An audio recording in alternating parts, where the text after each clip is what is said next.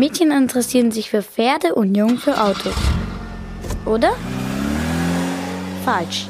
Das sind nur gesellschaftliche Vorstellungen davon, wie Mädchen und Jungen sind. Oder besser gesagt, wie sie sein sollten, um sogenannte Geschlechterrollen zu erfüllen.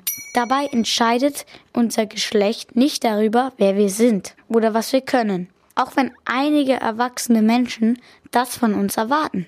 Sascha Vallon vom Verein Klischee-esque weiß, wo Geschlechterrollen noch überall zu finden sind. In der Werbung, in der Spielwarenindustrie, in Büchern, in Filmen, dass eben Mädchen und Jungen bestimmte Rollen zugedacht werden, also die Mädchen eher zurückhaltend, eher kommunikativ, die Jungs eher wild. Und das sind Rollenbilder, die immer wieder aufs Neue entstehen. Wir begegnen diesen Klischees ständig. Und dann schlüpfen wir oft auch wirklich in die Rolle, die die Gesellschaft uns zuteilt. Dabei schränken diese Geschlechterrollen unsere Freiheiten und Entfaltungsmöglichkeiten ein. Das tun sie sehr schnell. Wenn wir so etwas gesagt bekommen wie Wein doch nicht, du bist doch kein Mädchen. Dann äh, merken Kinder, dass das, was sie gerade tun, was sie wollen, wie sie sich fühlen, wie es ihnen geht, wohl nicht mit dem übereinstimmt, was die Erwachsenen jetzt erwartet hätten. Und dann passen sie das eigene Verhalten, die eigenen Wünsche eben den Bildern der Erwachsenenwelt an.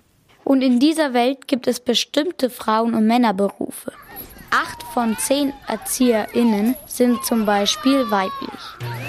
Sieben von zehn Reinigungskräften ebenfalls. Aber neun von zehn ElektrikerInnen sind männlich.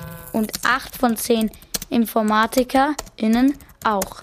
Dabei steht nirgendwo geschrieben, dass Jungen sich besser mit Technik auskennen als Mädchen. Es ist also wichtig, etwas gegen die Rollenbilder in unseren Köpfen zu tun. Sascha Vallon hat einen Tipp dafür. Für Kinder heißt das ganz einfach nicht so viel zu glauben, was die Erwachsenen sagen. Also es gibt keine Mädchenfarben oder Jungsfarben, es gibt keine Mädcheninteressen oder Jungsspielsachen, sondern grundsätzlich können alle alles und sie dürfen sich für alles interessieren. Und wenn wir das alle leben dürfen, dann geht es uns, glaube ich, allen besser.